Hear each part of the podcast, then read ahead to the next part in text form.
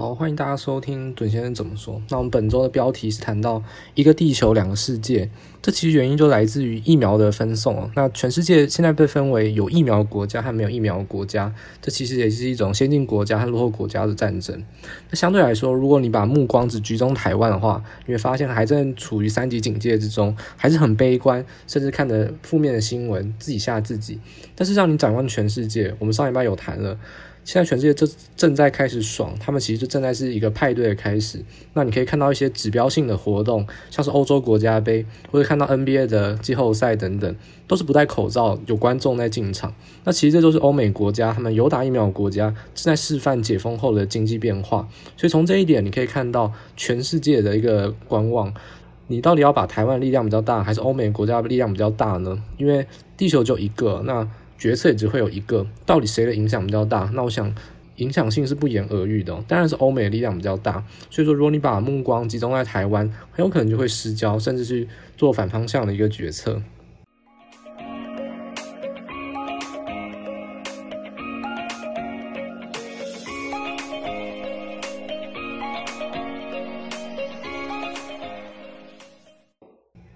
那第二部分，我们就先来谈刚才谈到的欧国杯的部分。那欧国杯已经是火热开踢啊，那当然也是非常爱足球、看足球，所以也是有关注这个赛事，也相当想把这个现象分享给大家知道。那对于股市到有什么潜在影响呢？大家可能会想说，诶，踢足球啊，或者欧美人士，尤其欧洲人在踢，到底关我屁事呢？但事实上这并不是哦，因为股市的潜在影响对于足球而言呢，其实有两大方向可以来探讨。首先，我们可以用一个数据来给大家先做一个。呃，参考，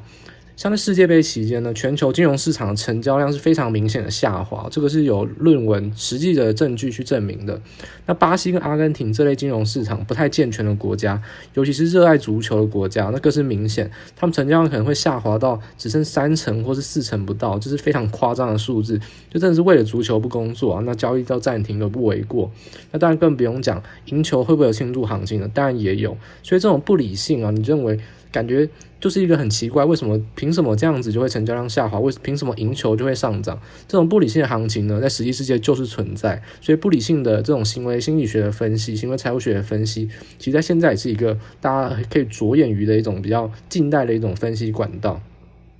那么，想认为股市而言。欧股杯开踢哦，对于多头机型绝对是有潜在的帮助哦。那有两大特点，第一个是关于投机气氛的部分，因为有球看就有赌盘哦。其实如果大家明白的话，股市的成交量或是它的规模，相较于其他金融商品都还算是比较小的，像是汇率或利率型的商品，远远都是大于股市。那更不用谈这种投机型的商品，其实不要小看运动赌盘哦，全世界运动赌盘的彩金的金额。跟股市相比是不容小觑的。但是我们虽然说股市是鼓励投资，但其实很多人是在股市是拼命一搏，用赌博投机的方法，那这些人也是不请自来。所以说股市还是不免的去掺杂一些投机的气氛。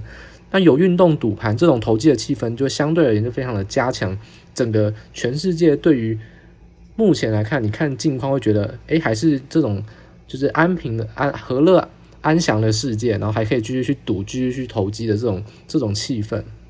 所以说，大型运动的赛事哦，造成赌盘的开启，这绝对是让全世界的投机气氛维持的一个催化剂之一。因为在去年哦，如果那时候我们还没有出 podcast，但是如果你有仔细看我们的报告，我们就有提到，当时 NBA 停赛哦，我我们当时就认为是对美国的经济或美国的股市有一个非常潜在性的一个指标性影响，就是因为当没有运动赛事，就没有。呃，娱乐管道是一种悲观的氛围，再来就是没有运动赌盘，整个投机气氛也会相对下滑，资金的活水都是会比较明显的下降，所以投机气氛跟运动赌盘的关系是非常紧密的。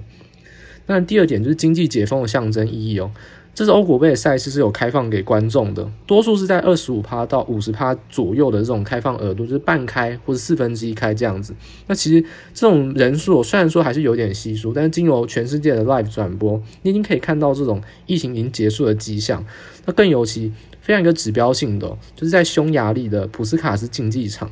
那这是欧国杯唯一一个。百分之一百开放的主场，在匈牙利的布达佩斯普斯卡斯竞技场，总共可以有六七六万七千名的满场观众。那如果六月十六号你当天有去看比赛的话，其实内心就会仿佛见到，好像那个真的是一个没有疫情的平行世界哦。因为满场穿着红色衣服支持匈牙利的民众，都没有戴口罩，大声的呐喊，都活在一个好像是二零一九年世界，甚至我们可以说，这或许就是二零二一年下半年的世界。那这个潜在影响，我认为投机气氛跟经济解封的象征意义，这点就是大家可以从看看国外吧，甚至说你不看足球，不看欧国杯的话，那你可以看看 NBA 的季后赛，看看 MLB。当天我看到像芝加哥小熊队的主场，哇，他们也是。满场的观众呢，拿着啤酒杯弄成一个长蛇，在那边欢呼，在那边鼓噪，确实也像是一种，就释放一种压力啊。我们说，呃，报复性反弹，那是人们的情绪也会需要一个报复性的一个释放。所以我觉得这一点大家可以往国外去看，欧美的力量是比较强大的。那欧美确他他们确实已经在准备开派对，准备开始进行这个比较呃投机、比较经济复苏的一个气氛之中。那接下来我们不免俗还是要谈到，就是本周其实最重要的事件就是 FOMC 的利率会议的公布。那我们上周讲美股是死鱼都不会动，那本周美股就变成过动鱼哦，那就非常会动，震荡很剧烈。这期又谈到是重大讯息的公布之前，上周大家都在等等什么呢？等 PPI 跟 FOMC 会议。那这周大家都在动动什么呢？因为讯息一公布，买卖多空，大家就各自押宝。我要买，我要卖，我要看多，我要看空。各种商品，各种不想，不管是股市、利率、汇率，甚至像是原物料，全部都在各自的大致波动，都在押宝之中。所以这种震荡剧烈，其实就反映的是讯息一公布之后呢，各自解读的多空对决。那如果要问我怎么来解读这个行情呢？其实我们可以先给大家一个实际上的一种，我们事后去分析一下，到底 FNC 当天到底市场上反应有多么巨大。首先，六月十七号的凌晨两点，台湾时间凌晨两点，在 FNC 的新闻稿一公布之后呢，十年期的公债殖利率是瞬瞬间哦打鸡血直接往上冲，那大概从一点四九一路飙高到快要一点六，那这是非常大一个急升了，等于是九十度的急升。那我们怎么来看这个解读呢？其实我认为还是很多人是被新闻上的新闻稿的文字给恐慌吓住了。因为当天其实新闻稿第一个讯息的，你看英文呢，我们是说看英文的讯息，普遍来说都是下一个标题在二零二三年会升两次息，所以引发了恐慌。因为一直以来，呃，费德都是打了强心针，说二零二三年不升息，那事实上二零二三年升两次息，这个就变得差异非常大，让全世界有一些恐慌的迹象。那不过我们完全是不担忧啊，为什么呢？因为其实早在几个月前，我们都出具过 Morgan Stanley 的内部的模型跟内部的报告。当当时候，其实华尔街的投行预测升息是至少落在二零二三年上半年，这是最慢了，最慢最慢，二零二三年上半年就要升息。也就是说，这些华尔街投行啊，几百亿、几千亿的资金砸在利率、砸在汇率型商品上面，他们是用钱跟你赌真的。他们的模型绝对是真枪实弹，而且是很多经济学家跟财务金融学家一起所有共识所调整出来的模型。那费德为什么要死命的撑？他为什么要到现在才说实话呢？其实无非是为了政治上的考量，因为现在疫苗已经打了，那也有比较有实力，有比较有胆去说出实话。所以就我们而言，看到二零二三年升两次息这个讯息是完全没有恐慌跟完全不意外的，因为这本来在说专业法人或者说华尔街投行眼中，这都是。再清楚不过的事实，我们也都知道，费德其实都是在说谎，只是暂时性的去隐瞒这个善意的谎言而已。那点阵图的解读呢？那也可以看到，确实啊，二零二三年升息两两呃两次呢，就是从点阵图之中去决策的。那我们可以把时间点往近拉一点，就看二零二二年呢，确实二零二二年升息的几率就已经大增了。所以其实这边可以直接下一个结论。我个人认为百分之九十九啊，二零二二年就会升息了。我觉得没有到二零二三年这么乐观。二零二二年下半年很可能就会开始升息。那如果复苏进度加快，就会更提前。也就是说，虽然二零二一年呢是不升息，这个是完美的一个共识哦，但没有任何一个委员会认为二零二一年要升息。到目前为止都是。但二零二二年很多委员已经认为要升息。那我个人会比较站在鹰派的立场，认为二零二二年升息是势在必行，是非常高的几率。大家可能要。更把这个时限往前提一点。但如果就此看，哎，一下二零二三不升息，一下二零二三上半年，一下要提到二零二二年下半年，那这是重点吗？其实也不是，因为我们一再强调一个重点：升息之前必定停止购债跟减少购债。所以如果你没有看到减少购债，甚至是停止购债，减就是完全在投资，没有看到这两个步骤之前，是不可能升息的。因为这个资金管道跟严重性是完全不在同一个量级，一定会先减少购债，再停止购债，再投资，最终才到升息这个步骤。所以说，你一再去看升息，其实都是蛮落后，也是蛮自己下自己一个指标。因为由此来参考，其实减少购债的实质行为，反而还是我们最先可以看到的事情。那本次的新闻稿，其实你可以看到。他新闻稿是说每个月还是维持一千两百亿美金的呃购债规模，所以说这其实是维持的，完全没有减少购债，至少乐观的行情啊，资金宽松的行情。至少至少会维持到下一次的 FOMC 会议之前，对，去除掉极短线的资金，像 IOER 跟 Reverse Report 这些短线隔夜的利率有一些上调以外，其实整体的资金都是非常的宽松哦，所以我觉得不需要去看新闻报道、新闻稿，因为 FOMC 直接就是出新闻稿，其实你可以从中去解读，是一个比较明显也比较合理的一个决策。所以，我们认为哦，其实整体来说，风险型资产在当天都是急速的下滑。就是我们在讲通杀行情，就是错杀行情。可以看到，不管是原油，不管是铜，不管是股市，还是债券，除了美元指数跟公债殖利率以外，全部都是往下滑。那这种错杀行情就伴随着，一定是有比较捡便宜的机会。那相对来说，股市来说，科技股受惠到殖利率，其实马上的从一点上升到一点六，其实隔天马上就跌回来，所以相对来说，成长股或者电子股这种科技股的话，在相对低基期是会有比较明显的补涨机会。就像看到礼拜五的大跌，其实可以看到，相对来说，大型科技股、尖牙股都还是相当抗跌，这点就是可以给大家做一个参考。相对而言，原物料行情就反而是短线上会各自的表现，尤其是铜、钢铁就会持续的做一个弱势震荡。然后油、原油跟运价还是持续做高档的一个往上攻击。其实我觉得重点就是在于这个讯息没有必要过度的解读。其实原本的行情怎么走就该怎么走。那股市方面的话，就会资金更挪往大型科技股跟尖牙股，这点会是给大家做参考。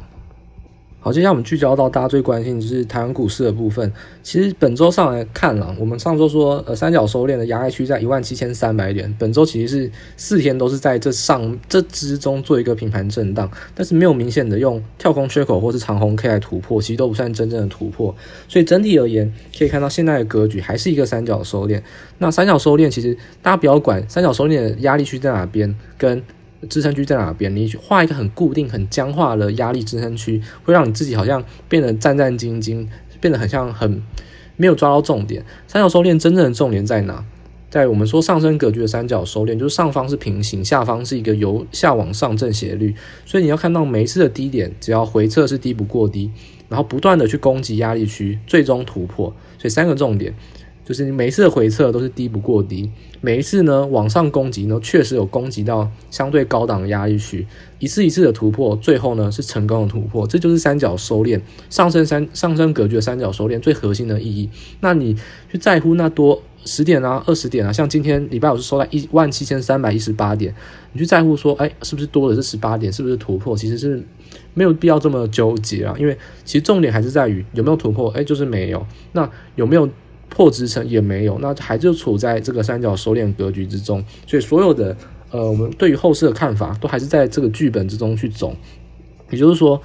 每一次我们都说回撤就是好买点，然后都会往上的来到一万七千三百位置。那现在我们说最后最后这个支撑就很有可能是月线，那相对来说月线就非常有可能是成为最后一次支撑。最后一次支撑碰到之后呢，很有可能下周或下下周马上就要往上突破。那你就会发现，我们一直讲。往下杀就是要捡便宜，那你会发现永远都是上礼拜最便宜，因为低不过低嘛，所以你每一次买到价格都越来越贵了。所以现在会认为，呃，如果你手上呢，还是属于比较偏空空手的人，确实还是要赶快去找你认为的好标的，不管是传产中找到航运，或是找到塑化股，不管是电子股中去找到投信的加码股，那我觉得一定的部位，多方的部位都还是对于现在来说是比较适合的。那当然，如果你已经买满手投资人呢，那你也不用过度的去追高，那你就在现在这个情况下。趁每次回撤，赶快去调整自己的部位。有些部位你发现确实是比较弱势，或是你可能基本没有看错，营收公布不如预期，你都可以趁每次的拉高来逢高调节，趁每次的低阶赶快调整部位。所以我觉得现在维持一个相对而言可能是半满仓的部分，会是一个比较适合的。那大家还是很关心，最近其实整周而言呢，还是关于货柜航运的当时的资金，其实都是维持在三成四成以上，而且几乎每天都是压倒电子股。那这其实也是非常正常不过。我们在早在真的二月、三月之前就一直讲，货柜航运是完全挡不住的。这个运价的走势呢，就跟全世界疫情、跟全世界轮流罢工、跟失业补贴，实在是太多的政策所影响。所以说，当中资金的溢出哦，那题材电子股才会有机会。所以说，现在资金行情，每次大家都在讲说电子股会不会资金回流。完全重点不在于电子股多好，也不在于电子股什么台积电会有多好，重点是在于航运股、货柜航运股愿不愿意把资金分给你们。也就是说，现在台股的主语，这个主要的人是货柜航运股。如果其他人要有上涨机会，就是货柜航运股要把资金分出去，不然就是货柜航运股要赶快涨到合理的位置为止。因为目前都还是太便宜了，真的是过度便宜。所以说，货柜航运跟货柜承揽这种相对来说。就是今年就是大暴涨，这可能一百年都没有一次的机会。现在还是过度便宜，那怎么样把这些资金赶出去呢？这可能就是两种方法。第一个是赶快涨到合理的价位，第二种呢就是面临到一些特殊的变化，它需要把资金分出去。那我们想特殊的变化是什么呢？其实很明显的可以看二六零三的长荣，它进入到处置股，礼拜五进入到处置股，可以发现量缩是百分之百肯定的，当冲资金完全就几乎不再碰长荣，都跑去碰别的。不过当天长荣，哎，我们说处置股就会把货运航运的资金逼出来，但是不代表货运航运会跌哦，因为这个很便宜的个股，请问谁要卖给你？谁要跌呢？所以说。呃，量跌量缩是正常的，但涨跌我觉得还是大家不要轻易的去看空哦，因为货柜航运股真的不是做一个空方标的的机会。那二六零三长荣进处置，资金分出来分到谁呢？刚好在前几天 BDI 大涨，所以就轮到散装航运。当天其实八档是全部都是涨停板。那你可以看到二六零九阳明，这就是我们关注的焦点。因为很多人说，好吧，那长荣的资金分出来，现在在散装航运，那下一周有没有什么新的机会？那我觉得。很多人都认为哦，我不做标股，我不是投机的人，我不会算处置。但算处置现在就是货运航运股。坦白来说，哦，短线内唯一能把资金分出来的唯一一种可能哦，所以说算处置就很重要。那如果大家去看的话，二六零九阳明最快什么时候进处置呢？下礼拜二就会进处置，它只要在。下礼拜一如果再大涨的话，就是连我就要进处置了，所以下礼拜二就有可能进处置，这是最快最快的时间点。那更不包含像是十中六啦，或者二十中十二等等这种后面都还有很多机会是会让它进处置。那我觉得最快最快下礼拜一万一大涨，下礼拜二阳明就要进处置，就代表说新一笔的资金就马上会有溢出的可能。那这个当中资金会溢出到谁呢？那就看谁最强。如果当时候呢，BDI 还持续大涨，那很有可能散装航运就会继续的吸纳资金。那万一 BDI 航运其实是相对弱势，传产还是相对弱势的话，那很有可能就会集中到现在谁是往上冲创新高，就是落在投信持续加码这种题材电子股，因为当冲资金它都只玩量大热门的股票，那一定是创新高，而且又有投信这么明显的标的，可能他们短线上会暂时停泊了一些方向，所以说题材电子股跟投信的筹码。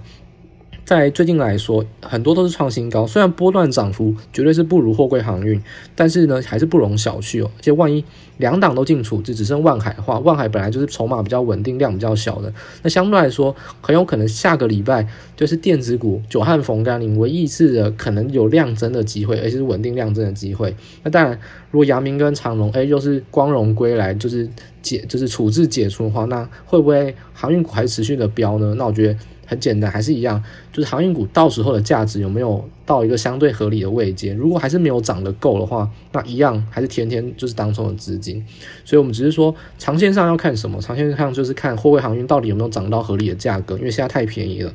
那短线上要看什么？短线上就要看处置哦。这个台湾呃刚好有了一个比较特殊的制度，那别国国家也有，不过台湾的处置规则当然又更详细。算处置就会是现在里面你做台股一个非常重要的一个技能了。你可以不碰货柜航运，但是你不能不关注货柜航运哦，因为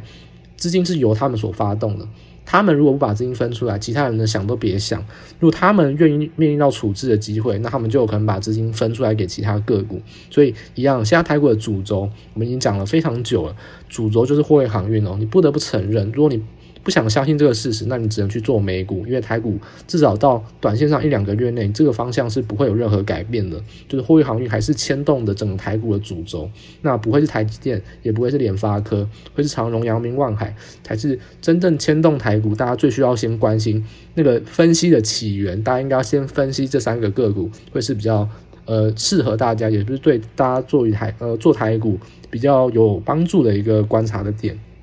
好，那最后我们看一下，就是最最重要谈的部分，就是关于台指期的部分。其实最近哦，在期指本周其实有蛮多意向的，就意向频出之下，总是会有一些玄机哦。那我们要怎么解读？因为在六月十六号结算日哦，当天是六月的期货结算，可以看到，呃，在十二点多的时候呢，当天阳呃万海是锁涨停的，所以突然三呃万呃万海突然打开涨停之后呢，多头气氛就有点突变，那盘跌的过程之中影响到指数嘛，那棋子突然出现一根胖手指哦，就是在。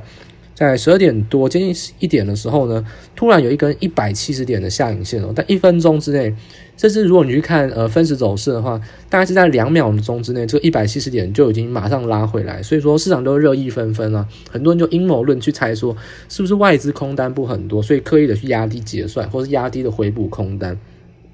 那这边可以直接跟大家讲，我觉得百分之九十九不是啊，这外资根本。就是去怀疑外资这一点是没有什么意义的。我觉得主要还是胖手指的原因。为什么呢？因为如果你去压低回补的话，那你要伴随着现货的卖单哦，就是说期指跌卖单现货的程式单出来，一波一波的往下砸，就是期指现货期指现货这样轮番的去往下砸，把指数往下灌，才有可能是真正的压低回补。那如果是压低结算也是不可能，因为压低结算是在一点钟才会出现，正常压低结算就是一点开始准时的去压低指数。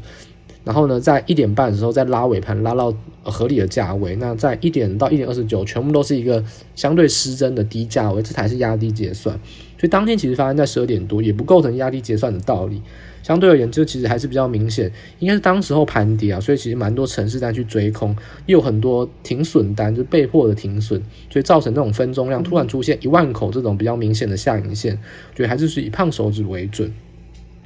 那除此之外，在结算也结算完了，现在还是有一个意向什么呢？其实很明显，可以看到就是逆价差，尤其可以看到礼拜五其实只是大跌将近两百点，就是夜盘的美股大跌，那台期台指期也是大跌两百点，那接近到月线的位置。那这种逆价差的扩大，其实撇除掉夜盘了，本来逆价差都已经在一百点，甚至到。八十点左右，但台积电已经除完息了，这大幅的逆价差很明显的就是有人在刻意的布空单哦。那一旦这些人空单回补，就会有很强的轧空力道。那现在就是面临一个抉择的时候，就是现在很明显的，如果逆价差扩大，那当然是外资跟自营商等等就不让你布空单，因为他把逆价差扩大，空单就很吃亏哦。等于说他早就已经把空单布好了，不让你进来吃豆腐追价。那它什么时候要回补，就是一个很重要的关键点，因为我们说会有一波回撤嘛。现在来看，外资跟自营商确实都等着要往下去杀，但是如果杀到月线有支撑，他们会不会一日之内马上的去做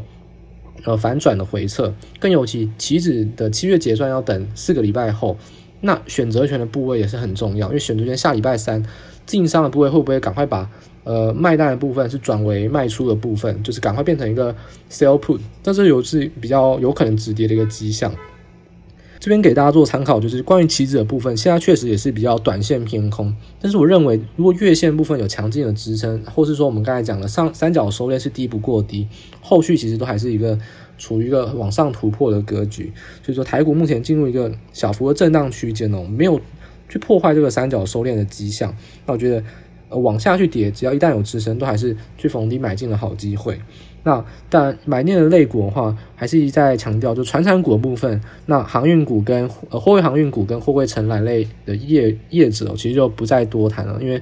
这个个股呢，你就是放到它合理价为止，我觉得没有短线操作的必要了。那我们就不会再多谈。那相对来说，我们刚才谈到，万一阳明进处置题材电子股的机会在哪边呢？投信加码标的，我们其实上礼拜就已经给过大家了，就还是一样，是散热、IC 设计，然后磊晶跟矽晶圆或者 PCB 这四大的族群。